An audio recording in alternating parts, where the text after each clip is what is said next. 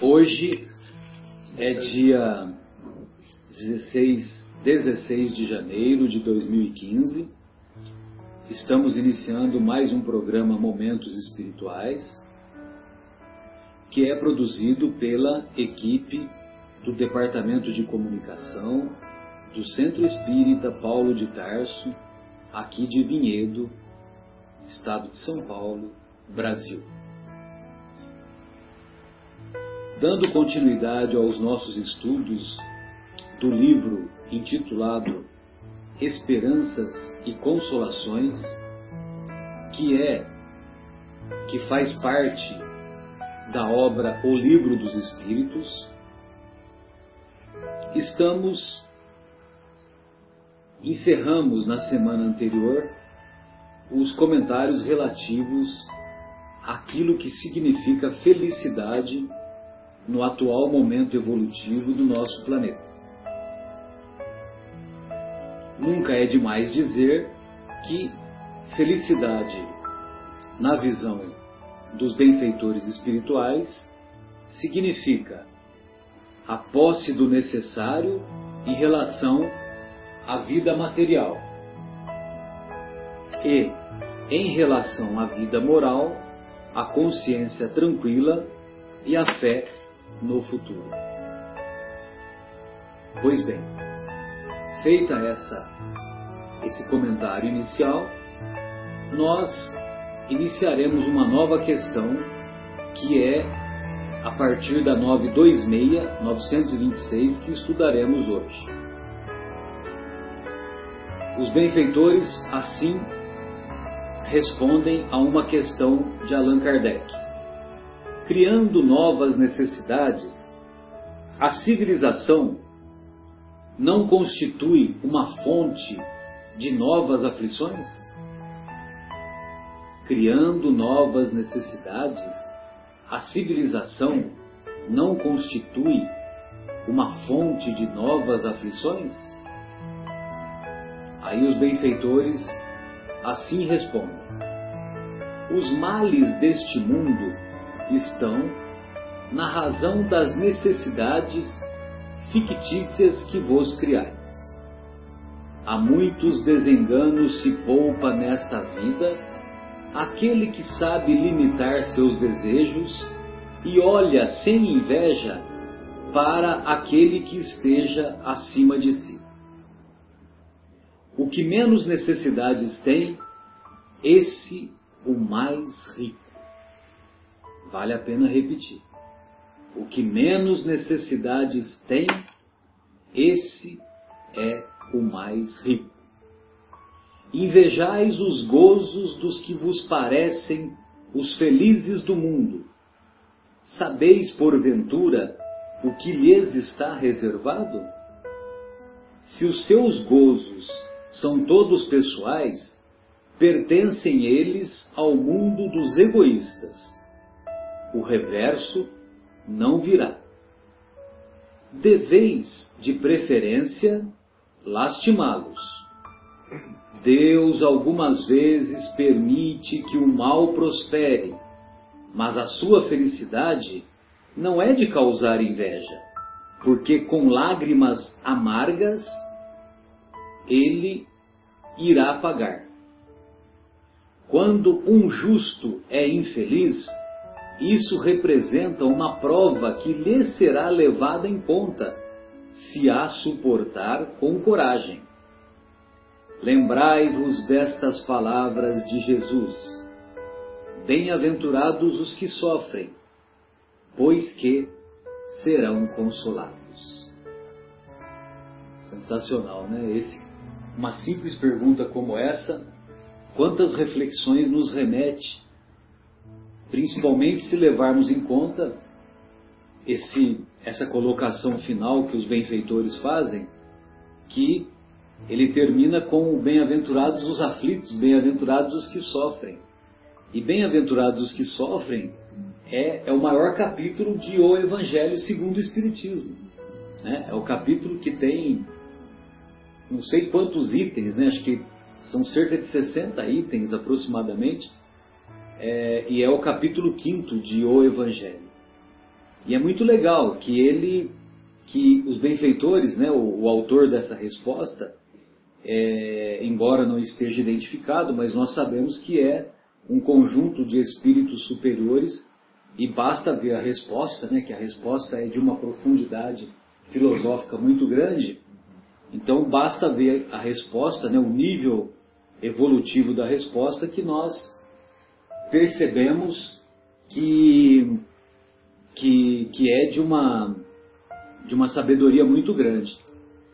A, a Sônia me fez lembrar que, na verdade, o capítulo 5 é composto de 31 itens, mas é o maior, de O Evangelho segundo o Espiritismo.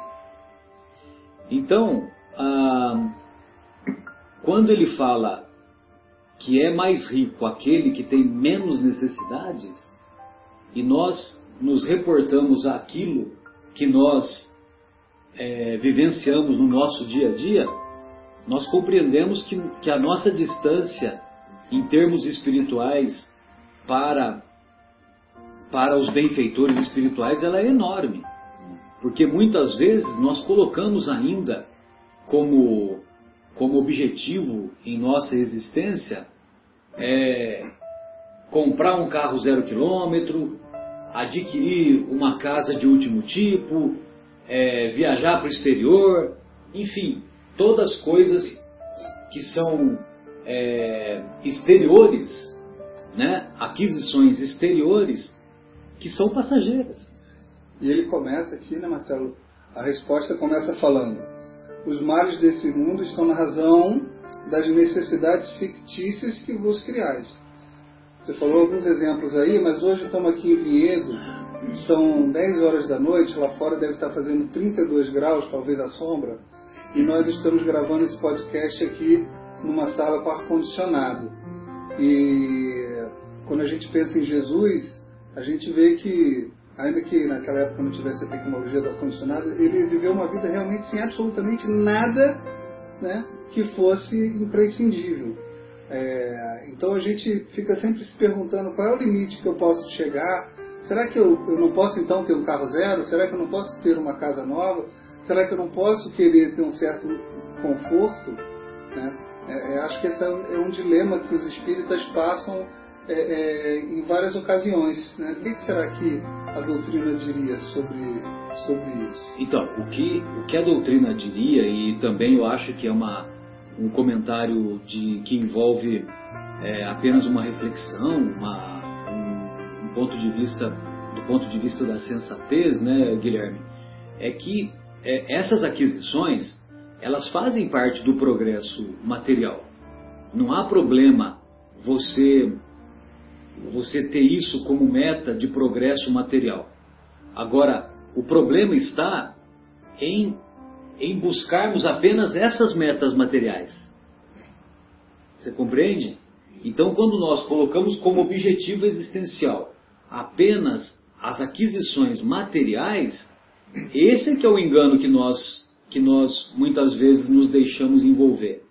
É, mesmo porque, vamos raciocinar, quando nós nos esforçamos através do nosso trabalho para comprar ou para adquirir um carro zero quilômetro, por, por exemplo, então isso vai trazer progresso para a sociedade, né? porque nós vamos circular o dinheiro, vai ser benéfico para a agência de automóveis, a agência de automóveis vai continuar pagando os seus funcionários, muitas famílias continuarão recebendo o seu sustento, né? todo aquele benefício da, da lei de sociedade, que envolve a lei de sociedade. Agora, o problema está é que quando passam-se é, passa um ano, ah, eu não estou mais contente com aquele carro, agora eu quero um outro carro e só fica vivendo em função dessas aquisições materiais. Agora, quando, infelizmente, nós colocamos isso ainda como, como prioridade em nossa existência. E, e a todo instante Jesus nos convida a refletir que a prioridade não deve ser essa. Que a prioridade é adquirir os bens que os vermes e as ferrugens não consomem. Né? Que veja você que até de maneira poética ele fala isso, né? que os, os vermes e as ferrugens não consomem. Você não acha que a reflexão é mais ou menos isso? eu acho, e, e quando você estava falando, é, ainda que a pessoa tenha essas ambições materiais e isso vire até uma, uma prioridade única na vida dela, ainda assim ela vai ter, dentro da lei da sociedade, diversas provas relacionadas a isso, porque vai ter um vizinho invejoso, né, que vai olhar para aquele carro e vai ter inveja, vai ter um, um, ele vai ter inveja talvez do carro do outro vizinho que comprou o carro mais novo. Então isso tudo são provas que ele vai passar. Né? Era melhor que ele tivesse fazendo outras coisas por outro caminho, mas mesmo que ele não tenha essa percepção, ele vai estar sem, sem perceber também, passando por essas provas que a, a vida material vai lhe impor. Né? Sem dúvida. Fábio, gostaríamos de ouvi-lo. Então, estava é, ouvindo na, no Pode Ser, do Haroldo Dutra Dias, estava ouvindo lá ele dando uma explicação do porquê do sofrimento da humanidade. Ele faz a seguinte abordagem: é, nós, o, o problema nosso é que nós nos colocamos no centro de um sistema e tudo gira ao nosso redor. É um tal de egocentrismo e de egolatria, né? eu me adoro, eu quero que as pessoas me adorem, eu estou no centro, eu sou o mais importante, eu quero tudo para mim, para os outros nada. Né? E esse é a causa, essa é a causa dos nossos sofrimentos. Então, para o que o Guilherme perguntou, quando nós colocamos, nos colocamos fora do centro e colocamos a Deus no centro, aí a então, visão é outra. Então todos os que estão ao redor de Deus são iguais a, iguais a nós mesmos. Né? Então agora somos iguais aos outros. E se tem algum recurso na minha mão, ou se eu sou portador de possibilidades de adquirir recursos, como eu vou administrá-lo da melhor forma possível? Na contabilidade divina, qual que é a melhor forma de administrar os recursos materiais? Já que eu sou igual a todos que estão à volta de Deus. É, é, é usar o recurso material de uma forma em que ele seja útil para a lei natural, né? para a lei de justiça, a lei de amor. Então eu acho que a nossa consciência ela vai é, nos, nos cobrar né? se eu der conta de que eu estou usando esses recursos pensando só em mim, não nos outros. Né? Agora, quando eu sei que eu estou fazendo o melhor, que eu estou dedicando, porque recurso não é só recurso, recurso material, né? tem, tem é, benevolência e tem qual é a outra palavra? Não, é... Benevolência e indulgência. Não, benevolência e beneficência. Beneficência, não, é isso. Beneficência é quando eu beneficio alguém com alguma coisa material que eu tenho. E benevolência é quando eu sou bom com alguém com algum recurso que eu tenho. Que recurso é esse? O meu tempo, né? A minha, Boa vontade. A minha presença, a minha força física, a minha intelecto, é, intelecto a minha paciência, a minha... Então, quer dizer, nós temos uma infinidade de recursos. E como que eu vou administrar esses recursos? Como um mordomo fiel, infiel, né? pelo menos, ou como um mordomo que simplesmente espifarra tudo e só em benefício próprio. Tem aqueles que é, administram o bem que ele recebeu injustamente, pelo menos de uma forma mais é, digna, né? ajudando e diminuindo a dor do outro. É, pois não, Guilherme? E, nós, num, num, episódio passado, a gente estava conversando sobre isso, né? Porque se a gente for, for, pensar, a gente faz parte de uma parcela da pirâmide social, vamos botar assim, que seja 5% da, dessa parcela. Então, se a gente for pensar, a gente podia todo mundo colocar todo o material que a gente tem num grande baú e distribuir igualmente no mundo inteiro, virar um grande, uma grande cuba é, é, no planeta Terra, né? Mas a, a, na época, quando conversamos sobre isso, o que veio é justamente assim: não, não é isso que vai possibilitar que a gente passe por, pelas diversas situações que a gente passa. Então, assim, é importante que tenha a classe pobre, porque numa encarnação talvez a gente precise passar por uma dificuldade dentro dessa classe, porque se fosse tudo igual a gente não ia ter a, a possibilidade de uma prova ou uma expiação dentro dessa situação. Então, é, o que a gente concluiu né, na nossa reflexão foi que justamente o problema não é as aquisições materiais que cada um faz. Né? Eu, fiz a, eu fiz a pergunta até meio que lembrando um pouco da resposta, mas assim, o problema maior é, é a, a priorização única de, de aquisições materiais versus todas as outras coisas que nós poderíamos fazer no caminho. Jesus falou, Guilherme, os pobres sempre existirão. Essas palavras vieram da boca dele, porque na pobreza existe, existem provas necessárias para o espírito imortal. Né? Assim como na riqueza. A prova da humildade. Exatamente, a prova da paciência, o da fortalecimento da fé. Exatamente. Da persistência, da persistência, força de vontade. São muitas provas. É. O enriquecimento, o enriquecimento é maior na pobreza. O enriquecimento espiritual é maior na pobreza. Ah, e quantos exemplos que nós temos de, de pessoas que, que nasceram em situações completamente desfavoráveis e essas pessoas foram à luta, perseveraram e, e, e obtiveram a, a, uma, vamos dizer assim, uma mudança na, na, camada social, que são os famosos emergentes, né? Uhum. Os, os, nossos cariocas, os nossos irmãos cariocas que gostam da expressão, da expressão é. os emergentes sociais, né? É. Agora eu estou lembrando de uma coisa assim fantástica que quem dera eu pudesse falar o que eu estou pensando. Mas, Você vai falar? Não, eu, assim, ah. eu vou, vou plagiar de uma maneira extremamente pobre. O que Paulo de Tarso fala na Epístola aos Coríntios. Ele fala assim: ainda que eu falasse a língua dos homens e a dos anjos, sem amor eu nada seria. Ainda que eu doasse tudo que eu tenho para os pobres, sem amor, isso não valeria nada. Seria como o símbolo que retine o sino que soa. Por que, que ele fala isso? Mas espera aí, mas não é caridade, não é doar, não é dar para o próximo, não é ajudar o próximo. Não, calma lá. Primeiro de tudo é a sua transformação interior. Primeiro de tudo é a sua aproximação íntima. Ou seja, é a preparação do terreno do seu coração para que Deus possa atuar por você. Isso é o que vale mais do que o que eu dou, senão fica sendo, sabe o que? Uma caridade egoísta. É uma caridade é, que eu faço bem porque eu quero fazer o bem, porque eu quero me sentir bem. Não é isso. Agora, a verdadeira caridade é quando eu realmente cedo o terreno do meu coração para Deus atuar por mim. E aí eu faço com Deus as coisas. Isso é completamente diferente. Então é isso que o Paulo de Tarso quis dizer, né? E esse é o objetivo até da gente estar tá aqui, eu acho, hoje. Da gente estar tá desenvolvendo esse sentimento dentro de nós. Sem dúvida. Sônia, querida, queremos ouvi-la. É, nós temos que ter um conjunto da obra, uma avaliação. Primeiro, o estágio que o planeta está provas e regeneração. Então, as diferenças existem porque são necessárias, como foi bem colocado pelo Guilherme.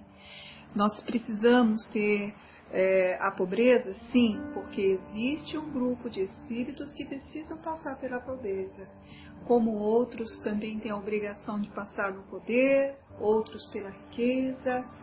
O que nos consome neste planeta, que infelizmente é que nós não temos uma, um determinismo, uma força de vontade mais qualificada. É, nós nos vendemos muito fácil pela, pela propaganda, pela publicidade, pelo marketing, e, e, e nós nos temos uma coesão, uma coesão solidificada na religião. Né? Eu acho que houve uma uma pressão tão forte religiosa nos dois séculos passados, retrasados, né? É, é, dois, é, antes e dois séculos passados, que esses dois últimos séculos as pessoas elas se distanciaram por completo e vivemos em plena era do materialismo, anulamos Deus, né? Depois de Robespierre, né? Que anulou Deus né? Não existe. A morte de Deus. É, é, ele causou a morte de Deus. É, Deus não existe. Alguns filósofos mataram Deus. E essa situação, porque por conta disso, a população ela criou outra forma de vida e isso foi passando de geração para geração. E esse materialismo esfriou o coração dos homens. E o que cabe a nós? O que cabe a nós nos corações da gente? Resgatar o verdadeiro Jesus. Porque Jesus, quando ele deixou os passos dele aqui, ele deixou tudo de uma forma tão simples, tão concreta, tão coesa, tão equilibrada, tão fácil de, ritmar, de se viver. Mas, infelizmente, o homem, com a, as suas perturbações, pela própria quadro de evolução deficitária, ele criou um, ele foi modificando a, obra de Jesus conforme ele queria, conforme o bel prazer, conforme a política da época, conforme a necessidade que ele achava que é importante. Conforme as instituições. Conforme as instituições. E isso acabou afastando é, as pessoas e a própria a filosofia, né? Mas uh, Jesus falava que tudo passaria entre o céu e a terra, mas as palavras dele ficariam. E ele conseguiu transpassar 20 séculos. Nós estamos em 2000, 2000, no começo de 2000, e nós estamos vendo a palavra dele sendo resgatada em várias ordens religiosas, uma necessidade de recuperar é, Jesus e, e, a Deus, cada um na sua qualificação, na sua uh, ciclo evolutivo, mas o importante é que o rumo é esse. O que, que nós precisamos para dar a etapa final, para a gente concretizar isso? Remover o nosso orgulho e o nosso egoísmo, porque são as duas entraves que nos deixam estagnados. Enquanto mantivermos o orgulho e o egoísmo, quanto mais temos, mais queremos quanto mais é, é, envolvemos no materialismo, mais a gente fica subesida. E não é à toa que a espiritualidade fala que uma das provas mais difíceis é a da riqueza, porque nós nos perdemos. E digo mais, algumas obras espíritas falam que muitos espíritos evoluídos que vieram pela missão através da riqueza sucumbiram para você ter uma ideia o quanto é, é, é, é difícil essa missão e quantos uh, ah, valores você tem que trazer dentro de você para não ser corrompido. Então, é uma, também é uma, uma, uma prova para esses espíritos mesmo evoluídos.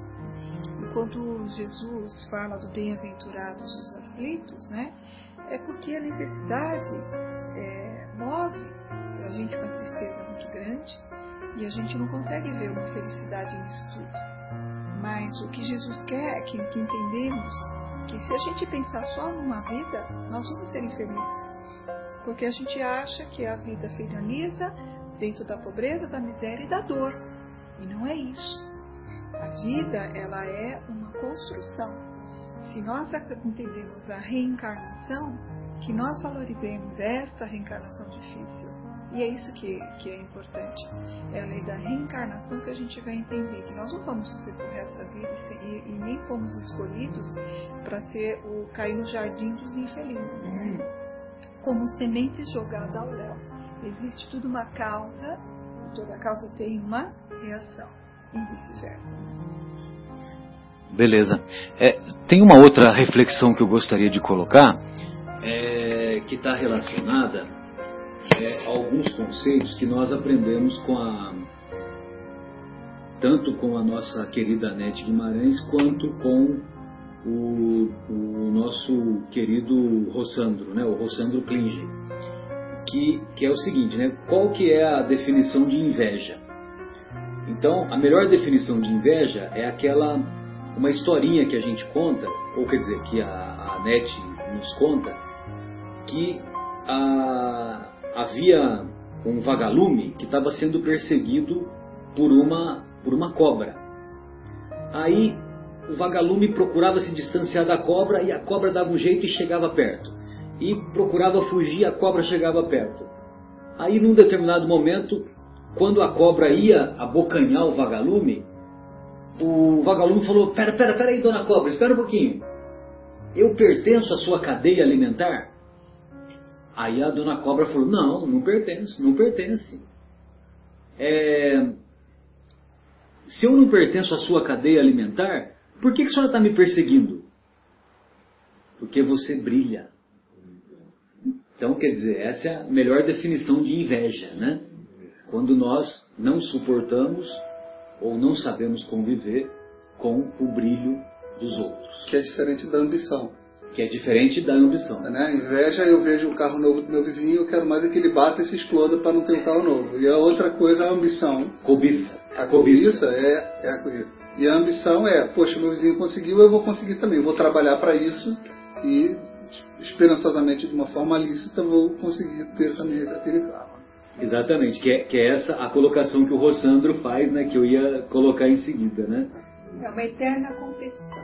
Nós competimos intuito de sobressair, de ter mais, de poder dizer nas rodas, eu também fui, eu também fiz, eu também tenho. É aquela sensação. Que o Evangelho fala muito bacana, eh, fala muito bem, eu achei muito bacana, que ele fala que nós somos meros usufrutuários. Nada nos pertence. Nada. E se a gente tiver essa consciência. Nem o corpo, é isso mesmo. Nem, nem, nem, se nós tivermos essa consciência, vai ser muito importante, porque tudo que nós temos, nós agradecemos. Obrigado por eu ter um pouco a mais, por eu ter, né, ter condições dessa situação, agradecer e saber que qualquer hora nos pode ser tomado. E se nós passarmos por essa aprovação, nós temos que ter estrutura para suportar essa fase. Muito bem. Eu queria, eu estou vendo o Marcelo olhando ali o livro já, não sei se ele vai passar para a próxima pergunta, mas eu queria fazer um comentário antes dessa pergunta aqui.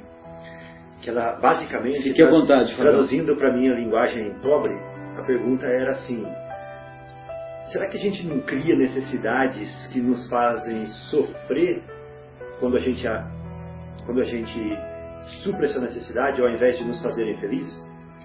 Eu lembro de um exemplo da minha vozinha, que tinha um sofá relativamente velho na casa dela, onde eu e meu primo pulávamos felizes nesse sofá.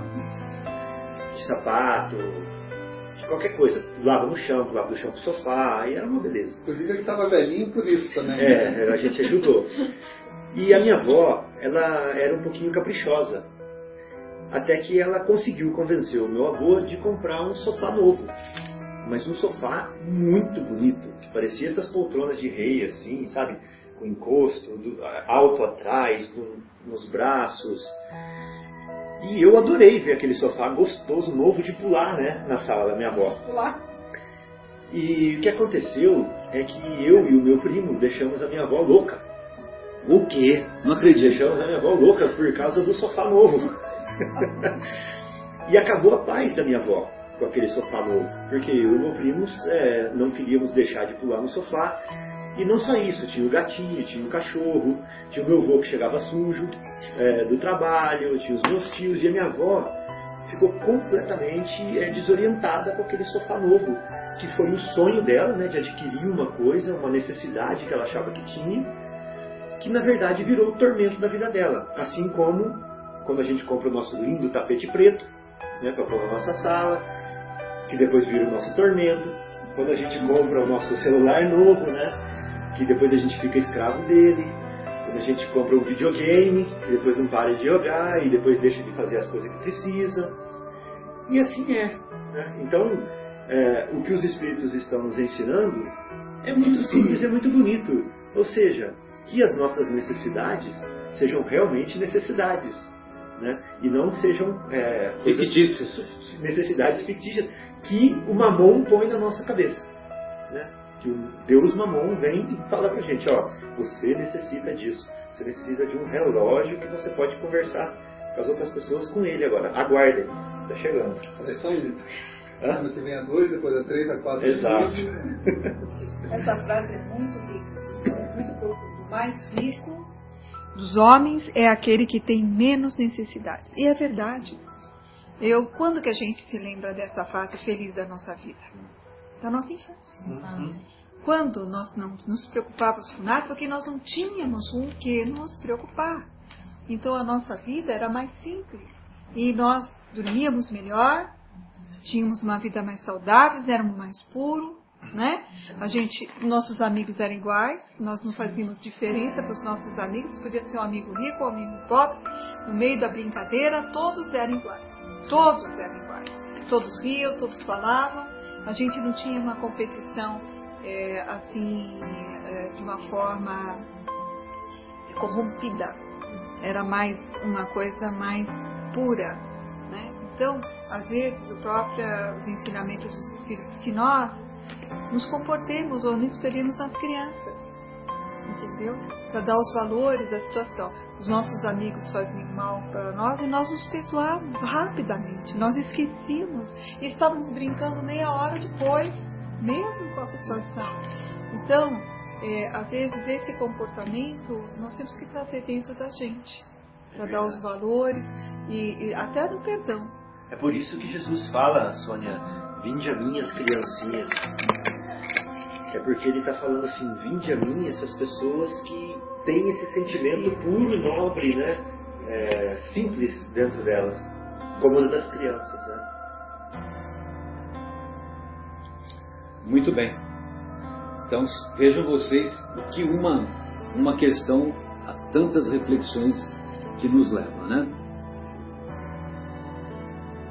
Então vamos agora passar para a questão 927, ainda dando continuidade a esse capítulo de das esperanças e consolações. Não há dúvida que a felicidade, o supérfluo, não é indispensável. Porém, o mesmo não se dá com o necessário. Ora, não será real a infelicidade daqueles a quem o necessário falta? Vejam vocês Vamos ler de novo, que o Kardec, a pergunta, né? Até a pergunta. Já é difícil. Então vejam vocês a capacidade desse homem, né? Então, ele fala o seguinte: que não há dúvida que para a felicidade o supérfluo não é indispensável. Ou seja, para nós sermos felizes, nós não precisamos do supérfluo. Porém, nós precisamos do necessário. Certo? Para nós sermos felizes, nós precisamos daquilo que é necessário, mas não do supérfluo. Agora, a questão. Então, não será real a infelicidade daqueles a quem falta o necessário? Né? Ou seja, aqueles que não têm o necessário, eles de fato não são infelizes? Será que Deus age de maneira é, a dar privilégios? Ou a, a, a produzir a dor de maneira proposital? Bem, aí os benfeitores vão nos esclarecer. Verdadeiramente infeliz só só é o homem, só é aquele homem quando sofre a falta do necessário à vida e à saúde do corpo. Então, verdadeiramente infeliz é aquele homem que, que lhe falta o necessário à vida e à saúde do corpo. Todavia, pode acontecer que essa privação seja de sua culpa, de sua responsabilidade, caso em que só tem que se queixar de si mesmo. Ele é o autor da sua, da sua infelicidade.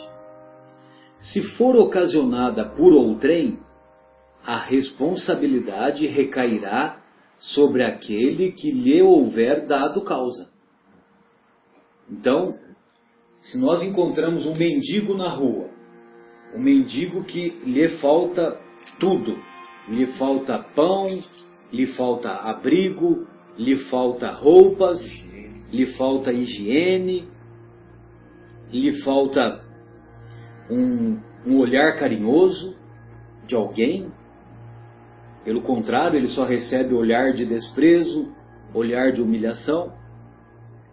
Então, esse mendigo, quando nós vamos entrevistá-lo e aprendermos a história da vida dele, ou dissecarmos a história da vida dele, nós vamos reconhecer que a grande maioria das vezes ele se encontra nessa situação infeliz pela sua própria responsabilidade. Ele não soube agir de maneira previdente, ele pode ter ocasionado brigas em suas famílias, ele pode ter ah, provocado sentimentos infelizes que o afastaram da família, ele pode ter se envolvido com o alcoolismo, com a drogadição, enfim, com os mais os mais variados, as mais variadas situações que que encontramos comumente na sociedade. Agora, em alguns casos, pode ser que ele foi realmente que ele foi jogado à rua porque alguma pessoa lhe perseguiu, lhe prejudicou e, como consequência dessa perseguição, ele acabou indo parar na sarjeta, como nós dizemos lá em São José do Rio Pardo. E tem uma terceira opção aqui, né? Que imagino são pessoas que não são responsáveis por não ter nada, aquilo não foi causado por ninguém, mas ela está naquela situação. Né? Então, provavelmente está naquilo porque pediu para vir e passar por essa prova ou por essa expiação no, no, no plano de reencarnação, imagino. Porque estou pensando uma, uma mãe que, na hora do parto, falece. Tá? E aquela criança acaba é, não tendo oportunidades, não tendo é, condição de, de estudo. Enfim, por várias, várias situações ela acaba realmente sendo é, entrando para mendicância ou algo assim. Quer dizer, não foi, não foi entre aspas culpa dela, ninguém impôs aquilo, a mãe faleceu e ela lá, não teve uma oportunidade e talvez ela esteja vivendo isso por uma prova, né, por um pedido de uma expiação. É, isso vai de encontro com o capítulo 5 de Bem-aventurados os aflitos justiça das aflições, causa das atuais aflições, que é o item 4, item 6, causas anteriores das aflições. Tudo tem uma explicação. Nada vem por acaso. Vejam vocês que o tema está todo, é, é, todo entrelaçado, né? Impressionante. Como que, é, como que é rico o Evangelho, né? Impressionante. Ele ainda dá um passo à frente falando do esquecimento do passado, como é importante a gente não saber do, do passado para que a nossa evolução seja positiva. Continua com motivos de resignação. Olha que interessante, motivos para você entender as suas aflições, né? As dificuldades às vezes são muito fortes que levam ao suicídio, à loucura, e como que a gente deve fazer para evitar. Aí vem logo o mal e o remédio, que são, olha, são temas fantásticos. Felicidade não é deste mundo, que combina com todas as causas e aflições. E claro, às vezes tem as perdas das pessoas amadas, as mortes prematuras. Não é à toa que o Evangelho, ele é o consolador. Por quê? Todos os males estão explicados aqui. E tem o seu consolo para nos orientar como nós nos devemos nos portar diante de todas as dificuldades, em qual escala de entendimento que a gente pode estar. E a gente vai ver que o nosso sofrimento não vai ser tão forte, tão pesado, que o fardo vai ser mais fácil, entendendo que nós estamos envolvidos diretamente com os problemas. Nós somos a causa dos problemas. Então nós estamos resolvendo os nossos problemas. Sempre falo que Deus é tão bom que Ele divide a nossa dívida em várias parcelas, eh, prestações a pagar em muitas encarnações. Porque nós erramos muito mais do que imaginamos. Olha, mais que isso, a nossa dívida é impagável. Mesmo que a gente fosse querer pagar, a gente não ia conseguir. Ela, ela seria impagável se Deus fosse pobre de misericórdia. Exatamente. É, Agora, Deus não é pobre de misericórdia. Exatamente. Como Ele é misericordioso, né? A gente não precisa pagar tudo. É só querer consertar. E ainda dá recursos para nós pagarmos. Ele dá todos os instrumentos para nós sermos bons pagadores. Agora, eu gostaria de fazer uma reflexão sobre, sobre esse tema que o, que o Guilherme levantou, esse exemplo, é, porque nós conhecemos um caso semelhante, que a, a mãe morreu e ficou a criança, não foi que você falou? É, eu estava tentando ver um caso onde realmente não fosse culpa da pessoa Sim. e que ninguém lhe tivesse feito nada para que ele tivesse uma situação ruim. Foi é, algo que a gente chama talvez de obra do acaso. Obra, entre aspas, né? Entre aspas. Pois é. Então, o- com cinco anos de idade, a mãe querida do nosso Chico Xavier morreu. Ele estava com cinco anos de idade. E aí, ele foi criado pela madrinha, a Rita. Ele foi criado pela madrinha Rita durante uns quatro ou cinco anos aproximadamente. Não sei se foi cinco, seis anos, alguma coisa nesse sentido.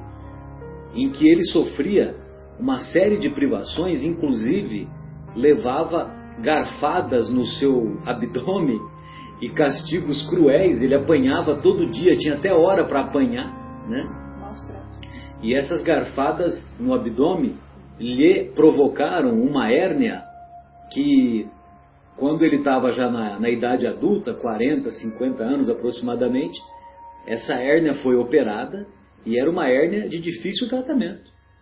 Hoje tem casos de hérnia que são de difícil tratamento cirúrgico, com todos os recursos que nós temos, né? Eu fico pensando naquela época, né? Que ele deve ter sido operado no início dos anos 60. Início dos anos 60, O arco-íris era preto e branco aí. o arco-íris era preto e branco. O arco-íris era preto e branco. Eu gosto das suas colocações, viu, Fábio? Você está de parabéns, hein? Mas o que eu estou colocando, ah, Guilherme, é que, por exemplo, os filhos, os filhos do, do- da Maria João de Deus, da Maria de São João de Deus, a mãe do Chico, quando ela morreu, os filhos fo- ficaram com os parentes do pai, né? E então um filho ficou com um parente, outro com outro parente, outro. E o Chico foi parar na família da madrinha dele, a madrinha que era a senhora Rita, né?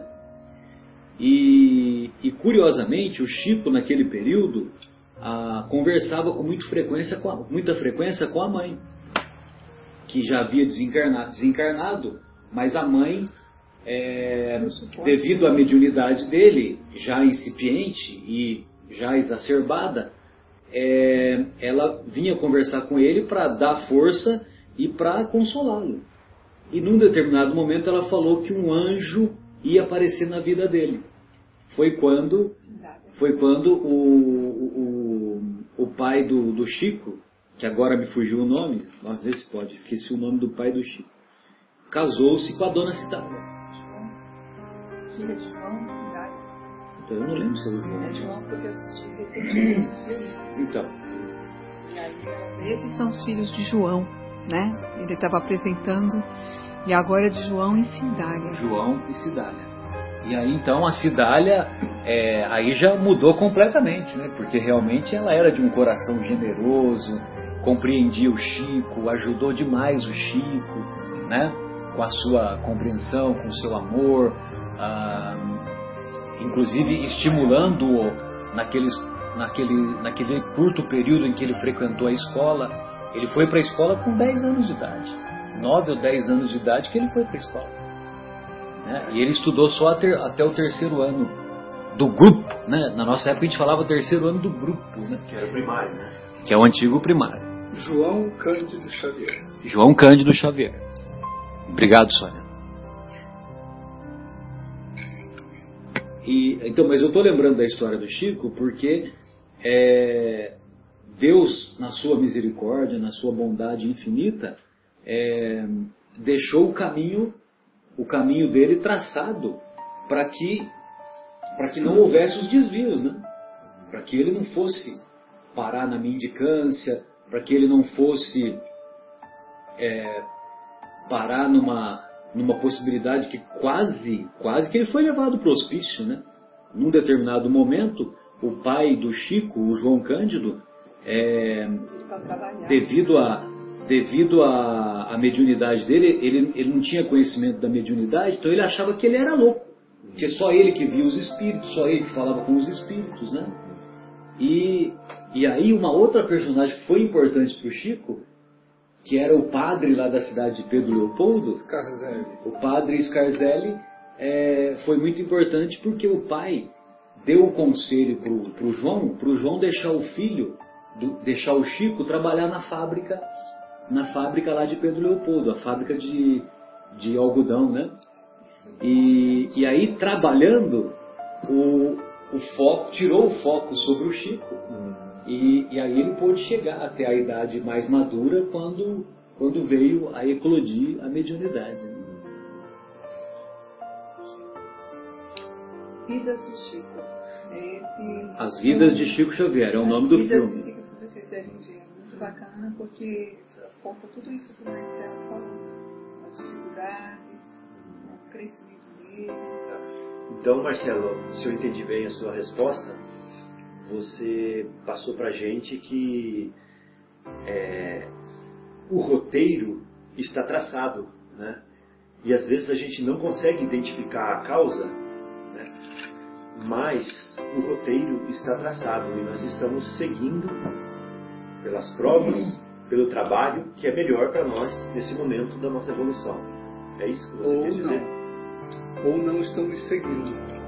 Eu acho que vale a pena até a gente ler a próxima pergunta, que tem um pouco a ver com isso, né? A gente vem e tem a misericórdia do esquecimento, que se por um lado é boa e importante e necessária, por outro pode fazer com que até espíritos elevados, como a Sônia colocou, cheguem aqui e se deixem é, impressionar pelo cada vez mais moderno e sedutor marketing que a gente tem, nas mais diversas mídias que agora coloridas nos né, distraem, fazem a gente pensar que precisa trocar de carro ou relógio cada todo ano. Agora até de esposa, esposo, né, de, de peito, de olho, de tudo, nariz, a gente troca agora quer, quer trocar de tudo. E, mas aquilo que você falou é certo, o caminho traçado também tem a ver assim, de- quando a gente vem para cá, a gente vem com, com algumas é, funcionalidades, cada um de nós com algumas funcionalidades que permitiriam que a gente seguisse um determinado caminho. Sim. E eu acho que vou parar aqui e vou deixar o Marcelo ler a próxima pergunta que tem tudo a ver. Eu queria só fazer um comentário. É assim, ó. a gente- você está no melhor lugar que você podia estar nesse momento para você, Para sua evolução. para sua evolução. Mesmo que pareça estar errado. Porque se você está na cadeia nesse momento, é porque você fez alguma coisa para estar na cadeia nesse momento e a cadeia vai ser bom para você. Agora, se você está na igreja nesse momento, é porque você tem um traçado de vida que estar na igreja nesse momento é bom para você. Agora, se você está na sarjeta, é porque, como disse o Marcelo, é porque você tem um traçado de vida que estar na sarjeta nesse momento é melhor para você. Por isso que Deus é perfeito. Por isso que Deus é infinitamente bom e misericordioso e justo. né? Então, tem pessoas que pensam assim: ah, eu não estou evoluindo porque eu estou só fazendo coisa errada. Mas até quando você está fazendo coisa errada, você está evoluindo. Você não tem escapatória de evoluir. Você sabe por quê? Porque se você está fazendo coisa errada, você vai sofrer as consequências dessa coisa errada e você vai aprender que não se pode fazer coisa errada. Evoluiu. Se eu ficar aqui parado nessa cadeira para sempre, eu estou evoluindo. Sabe por quê? Porque vai dar uma dor em mim e eu vou entender que não dá para ficar parado para sempre. E eu não vou tentar de novo. Aprendi. Então, Isso é sempre para frente. A lei do progresso É. é inexorável. Não tem jeito de, de, de andar para trás e nem tem jeito de parar. Eu concordo. Eu só discordo quando você disse que é, a- aqui é o melhor lugar onde eu poderia estar. Não, não é onde você poderia estar, é onde você deve estar nesse momento. Não é onde você poderia. Você poderia estar em melhores. Mas se você está aqui, nisso, passando por isso nesse momento, é porque todo o seu traçado te levou aqui, nesse momento. Então, vamos. ah. Não, pode falar, Guilherme. Não, eu ia, eu ia sugerir da gente. Porque, 26. honestamente, a gente aproveita aqui também para fazer esclarecimentos né? para a gente mesmo, né? Lógico. A, a- posso ler a próxima pergunta? Pode. Na próxima pergunta, que é a 928, é, é, Kardec coloca da seguinte maneira: Evidentemente, por meio da especialidade das aptidões naturais, Deus indica nossa vocação neste mundo. Muito dos nossos males não advirão de não seguirmos essa vocação? E os espíritos respondem: assim é, de fato, e muitas vezes são os pais que, por orgulho ou avareza, desviam seus filhos da senda que a natureza lhes traçou, comprometendo-lhes a felicidade por efeito desse desvio. Responderão por ele. Os, os pais, pais responderão. responderão. por ele.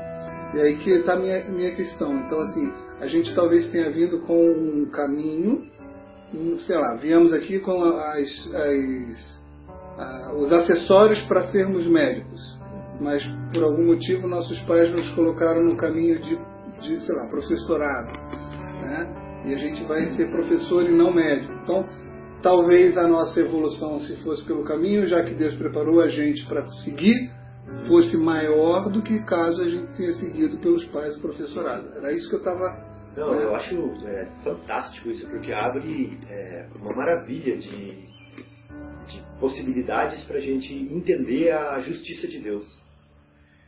Porque o nosso plano de vida, ele não é um traçado reto, não é uma linha reta, ele é uma teia de aranha. Ele é um mundo de probabilidades, ele não é determinístico. Então, quando nós traçamos a nossa plano de vida, nós não traçamos que nós vamos passar por aqui, por aqui, por aqui. Nós traçamos tendências. Isso é estatística, tendências. Se eu sou um espírito evoluído, eu vou me cercar de providências, de parâmetros que não me tiram de um determinado caminho. Quando eu sou um espírito menos assistido, a minha teia de aranha fica maior de possibilidades. Né? Então eu vou seguir dentro dessa teia de aranha, dentro dessas possibilidades, e vou retraçar rotas a todo momento. É assim, não tem como, porque é impossível você, nesse, nessa quantidade de variáveis, você traçar uma rota perfeita. Não tem como. Até desencarne fora de hora a gente tem. É, o, plano, ah. o, o, plano reencarnatório, em teoria, é uma, é uma linha única, certo? Sem dúvida. É uma pergunta. O suicídio não faz, não faz parte não, do plano reencarnatório. Mas, mas eventualmente na minha, na minha, é, no meu plano reencarnatório, eu posso colocar que eu vou ser médico para ajudar determinada pessoa que eu matei na vida passada e aquela pessoa tem. Né, então a teia de aranha também tem isso, né? Aquela pessoa tem que encarnar tantos anos antes ou depois de mim, tem que ter uma determinada doença que eu, como médico, vou encontrar com ela, enfim. E é por aí a gente até se desvia bastante e é muito comum a gente, depois do desencarne, achar, comparar nossa existência com o plano reencarnatório e não ter tido muito sucesso, né? Talvez eu seja um pouco por aí, né? Não sei. Eu tenho dois casos encaixar bem nisso. O primeiro caso é o seguinte: é, aconteceu na Faculdade de Medicina Jundiaí, filho de dois pais médicos, né? Ele era de, de é, descendência nipônica, né?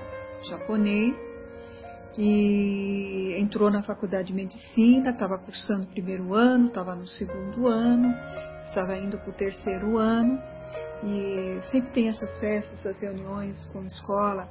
E os amigos sempre falavam isso, é, é, que ele sempre falava que ele não gostava do que ele fazia, que não era o que ele queria, né? E numa dessas reuniões que ele saiu, se despediu dos amigos e encontraram morto no dia seguinte, enforcado. E ele fez uma carta para os pais dele, falando que ele não suportava é, fazia algo que ele não gostasse, que ele pedia perdão para o pai, para a mãe, por não realizar o sonho deles. Mas não era o que ele gostava e ele não conseguia se encaixar. Que ele se esforçou, mas ele não conseguia se encaixar. Então, às vezes, quanto é, é, a gente tem que, é, às vezes, despertar para ver que a gente traça um destino de outra pessoa achando que é o melhor. Mas nós temos é descobrir que cada um tem que descobrir o que é seu, porque cada um vem com a sua estrela para brilhar aqui. Entendeu? E a outra colega, uma colega minha. Só um minutinho, Sônia, você já, você já citou esse segundo exemplo. Fica só a dica que essa história que a Sônia contou é, é uma história real e nós pudemos, na década de 90, assistir a um belíssimo filme intitulado Sociedade dos Poetas Mortos, que é que inclusive tem como personagem principal o nosso querido e saudoso Robin Williams, que também infelizmente não teve resistências e há alguns meses atrás nós a, nos nos surpreendemos com a sua desencarnação precoce secundária ao suicídio. E esse, e esse filme, Sociedade dos Poetas Mortos, é um tema muito semelhante a esse exemplo, uh, é um roteiro, melhor dizendo, né? O roteiro, viu, Fábio? O roteiro desse filme, né? né? Você estava falando do roteiro da existência, né?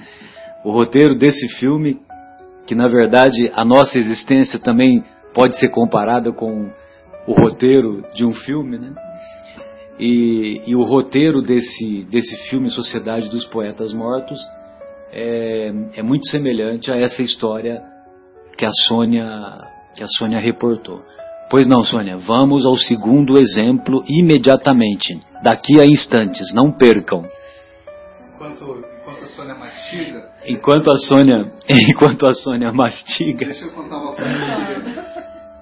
A gente, a gente é, dentro de um processo de coaching, uma das coisas que a gente faz inicialmente é alguns mapeamentos psicológicos através de ferramentas. São testes que a pessoa faz e aí vem um laudo para a pessoa se conhecer um pouco melhor. Então, às vezes, a gente faz um teste que tem a ver com quão dominante aquela pessoa é, quão influente aquela pessoa é.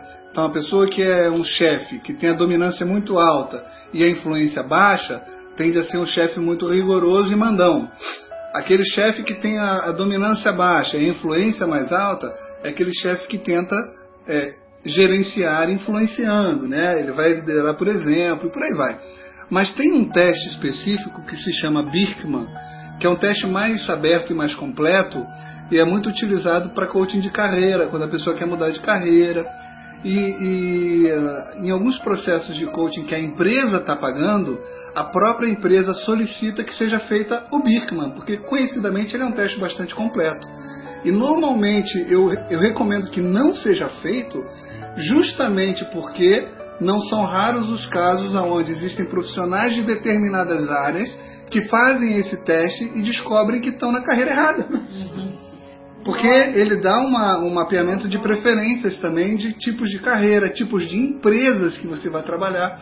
Então, às vezes, a pessoa se pega na situação de receber o resultado, fala, poxa, eu trabalho com matemática, mas meu negócio é assistência social trabalho numa empresa de óleo e gás e o meu negócio está mais voltado para, é, é, sei lá, celulose, e por aí vai. Então, assim, já aconteceu casos, graças a Deus eu não tenho notícia de ninguém que tenha se suicidado, mas já aconteceu o caso da pessoa, no meio do processo ou no final, de pedir demissão e ir buscar o sonho da vida dela, né? Eu fico, por um lado, até feliz, mas por outro, por isso que eu recomendo à empresa, olha, não paguem esse, porque assim, está arriscado de vocês perderem um excelente profissional. Pois não, Sônia, o segundo exemplo. É, o segundo exemplo é bem interessante, uma conhecida minha, inclusive. É, o pai queria que ela fizesse medicina, uma pessoa muito bonita, muito um porte, assim, muito educado, inteligente demais, mas muito inteligente. As notas dela eram sempre 9, 10, 9, 10. Ela tinha uma facilidade e um domínio dos estudos muito interessante. Essa colega ela fez a faculdade de medicina no dia que ela recebeu o diploma, ela pegou do pai e deu: Ó, você queria? Aqui está o seu diploma. Nunca se realizou. Entrou numa depressão profunda. Hoje ela não, nunca conseguiu clinicar. No começo ela trabalhava bastante para tentar também alavancar o marido. O marido era, é advogado, hoje ele está bem, graças a Deus, né? Mas tinha sofrido um acidente que comprometeu um pouquinho com ele e depois. Muito tempo sem trabalhar. E depois é que ele foi retomando a atividade. Mas ela trabalhava com uma dificuldade carregando peso e a ponto que hoje ela vive à base de psicotrópicos para poder sobreviver, para poder dormir e para poder ficar acordada. Ela é triste, depressiva e, e ela mudou a, a, a, o foco de vida dela. Ela conseguiu, com muita sorte, um emprego. E esse emprego dava a situação de ela fazer laudos, né? Isso é importante nessa situação. E ela se realizou. Ela está longe da atividade, ela está fazendo uma outra coisa, mas ela não está curada, ela não sarou. Ela, ela teve uma doença por conta de ela estar tá fazendo algo que ela não gostava.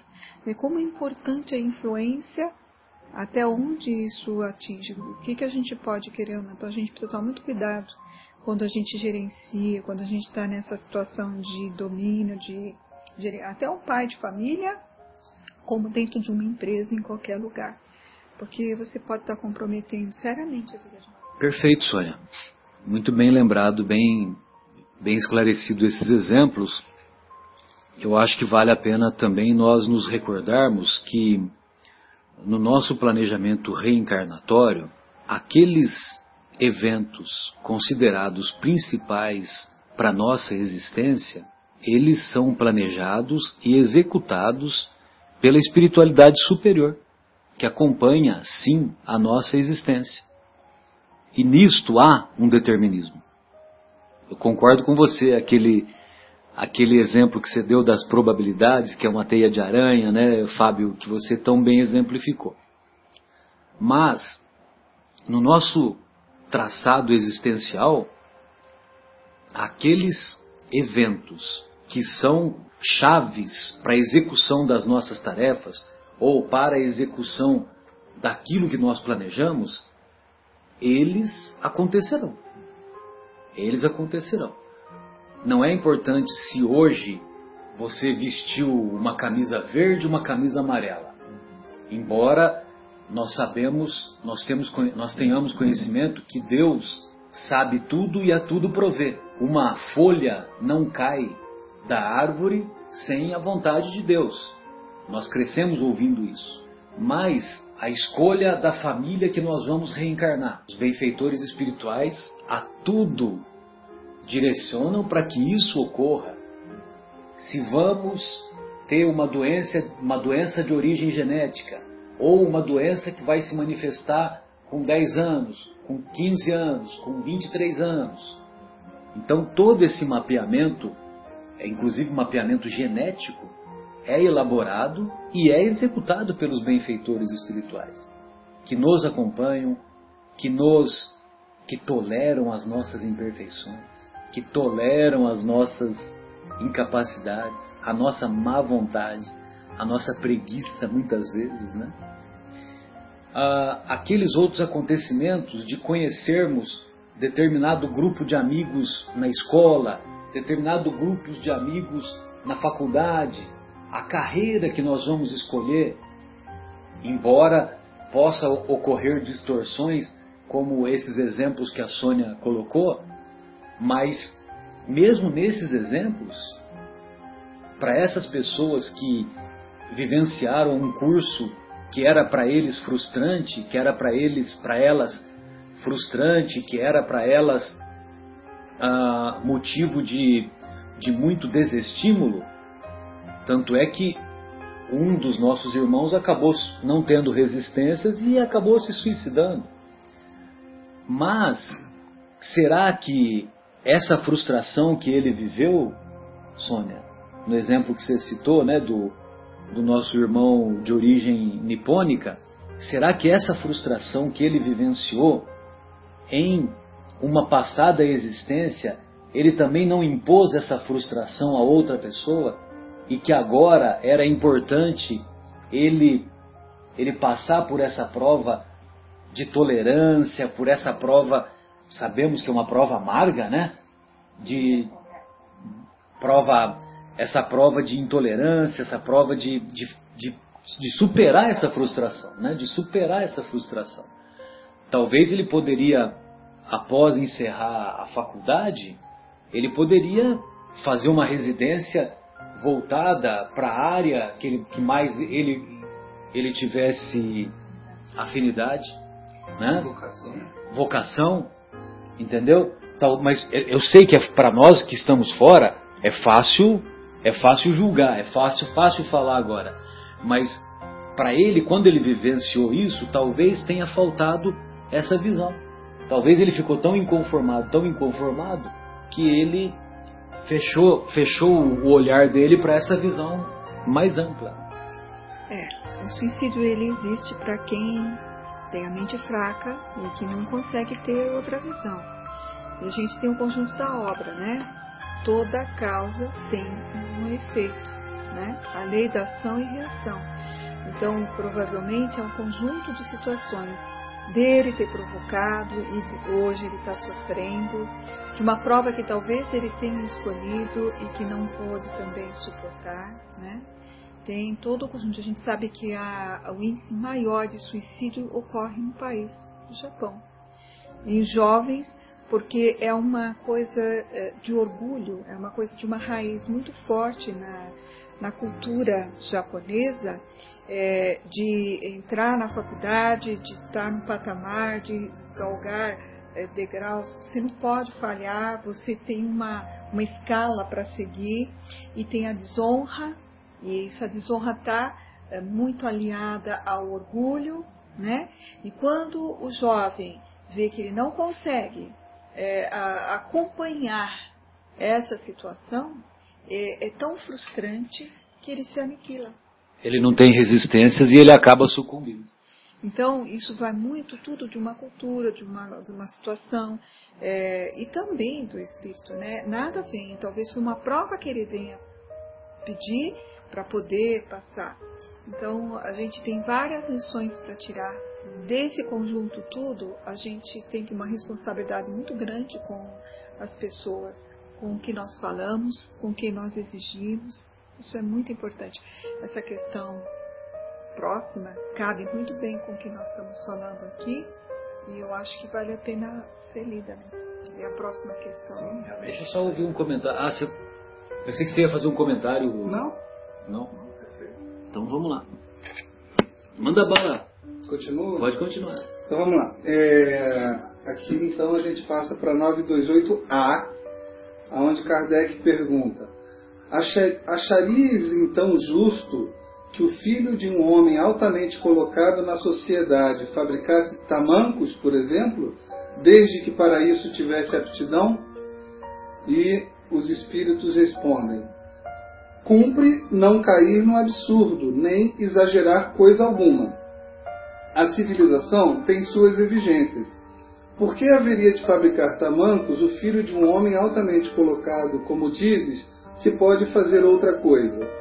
Poderá sempre tornar-se útil na medida de suas faculdades, desde que não as aplique às avessas. Assim, por exemplo, em vez de mau advogado, talvez desse bom mecânico, etc. O comentário do Kardec diz o seguinte: No afastarem-se os homens de sua esfera intelectual, reside indubitavelmente uma das mais frequentes causas da decepção. A inaptidão para a carreira abraçada constitui fonte inesgotável de reveses. Depois, o amor próprio, sobrevindo a tudo isso, impede que o que fracassou recorra a uma profissão mais humilde e lhe mostre o suicídio como remédio para escapar ao que lhe afigura humilhação. Se uma educação moral houvesse colocado acima dos tolos preconceitos do orgulho, jamais se teria deixado apanhar desprevenido. Veja você como que é importante a educação moral. Nós somos da época em que havia nas escolas a matéria Educação Moral e Cívica, OSPB, Organização Sociopolítica Brasileira. Dona Leia. Dona Leia, professora do Guilherme. A minha era a Dona Naufal. Eu me lembro uma vez, inclusive, de uma prova de OSPB, aonde perguntava qual era o benefício de fumar. E como minha mãe fumava, e eu via que ela fumava muito quando estava nervosa, eu inocentemente coloquei que um dos benefícios é que acalmava. E eu não tirei 10 na prova por causa daquela questão. E isso está gravado até hoje aqui, né? Porque ela moralmente está correta, muito embora eu acho que minha mãe se acalmava quando fumava, porque realmente ela fumava muito quando estava nervosa. Mas eu lembro que eram algumas lições que a gente aprendia nessas aulas que eram de muita valia, né? Até hoje está guardado aqui. Eu nunca Sem dúvida. Sem dúvida. E, e, é interessante, né, Guilherme? Porque é, Guilherme e amigos, né? Porque a, esses exemplos que, que nós até nos adiantamos, porque nós citamos exemplos que a pergunta depois deu exemplo, né? Uhum. Que na escolha das profissões os reveses são muito frequentes, né? É uma fonte inesgotável, né? Ele fala fonte inesgotável de reveses, né? Olha que interessante, uma fonte inesgotável de reveses.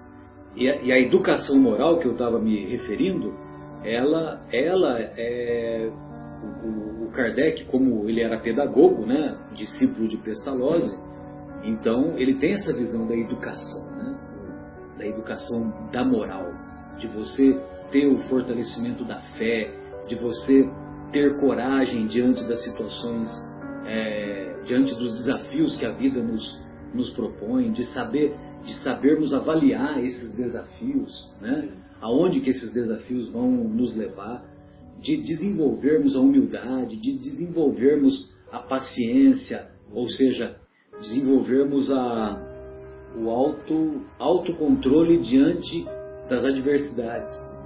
Então, diante das adversidades, não adianta a gente, não adianta nós nos, nos jogarmos ao chão, puxar o cabelo, vai resolver alguma coisa? Não vai resolver nada. O que adianta é nós termos autocontrole e com coragem enfrentar, enfrentarmos essas, essas adversidades e buscarmos as soluções, buscarmos os caminhos, né, que eu acho que você convive muito com isso, né, no, no, no coach ou e mesmo na, na, na sua antiga tarefa, né, Guilherme? Acho que todo mundo convive, né? Sim. Fica inclusive a reflexão para quem está ouvindo que é é, educador, né, ou que é pai, quantas vezes a gente não, não incentiva ou minimamente observa quais são as tendências dos nossos filhos para poder então tentar incentivar que aquelas qualidades sejam bem utilizadas, né? Então a gente tem a, a, a, escolha de uma faculdade, por exemplo, é feita com 16, 17 anos, é muito cedo. Às vezes a gente não tem nem ferramenta de, de, de avaliação. Quando muito a gente faz um teste vocacional, né? que pode dar uma pista, mas muitos nem fazem isso. Então, eu acho que os pais são muito responsáveis por entender aquelas características mais realçadas naquele indivíduo para tentar auxiliar né, a indicar um bom caminho. Porque, como aqui mesmo dizem, né, abraçar uma, uma profissão errada é uma das causas maiores de, de decepção. Né? Fábio, você gostaria de tecer algum outro comentário? Sônia, algum outro comentário que você gostaria de, de elaborar? Acho que foi tudo dito, foi bem pontuado. Agora que a gente, que eu acho muito importante, né? Que nós devemos fazer reflexões.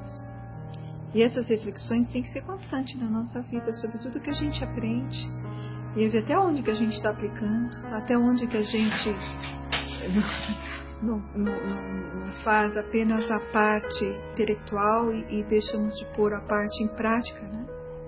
Eu acho que a gente tem que ficar mais vigilante sobre esse aspecto. Beleza. Guilherme? Fica aproveitando já então o meu boa noite para todos. Até a próxima sexta-feira. Fábio, suas despedidas. Queria também desejar boa noite para todos os ouvintes. Aproveitar ver se eu tiro de dentro de mim um pouquinho das reflexões do que foi falado hoje aqui, né? Do supérfluo, continuamos no tema, né? Supérfluo e necessário. Estamos falando da, do que é necessário, verdadeiramente necessário, e o que é necessário que Mamon nos indica. E lembrando também de uma das perguntas que fala assim que a verdadeira infelicidade só vai provir realmente da falta de suprimento das condições essenciais para a vida e para o bem-estar do corpo. Então, para a gente refletir sobre isso nessa noite, a gente ir pensando nisso. O que é essencial na minha vida realmente? Lembrando que Jesus andava descalço, lembrando que Gandhi se vestia de, de trapos, lembrando que Madre Teresa não tinha nada praticamente. E se eles eram infelizes, eh, a gente talvez fosse gostar de ser infeliz como eles. Pessoas livres, né, que se sentiam não apegadas a nada, então, para aqueles que estão passando por dificuldades financeiras, para aqueles financeiras, para aqueles que estão passando por provações materiais, vamos nos inspirar nesse estudo de hoje, nessas palavras né, que os livros nos ensinaram. E para aqueles que estão abastados nos seus celeiros materiais, vamos também refletir sobre a administração que estamos tendo com os nossos recursos que Deus colocou momentaneamente nas nossas mãos. Então, é, uma boa noite e um abraço no coração de todos. Boa noite a todos, um abraço, ficam com Deus. Bem, dessa forma encerramos esse encontro do nosso programa Momentos Espirituais e até, até o próximo programa, se Deus quiser.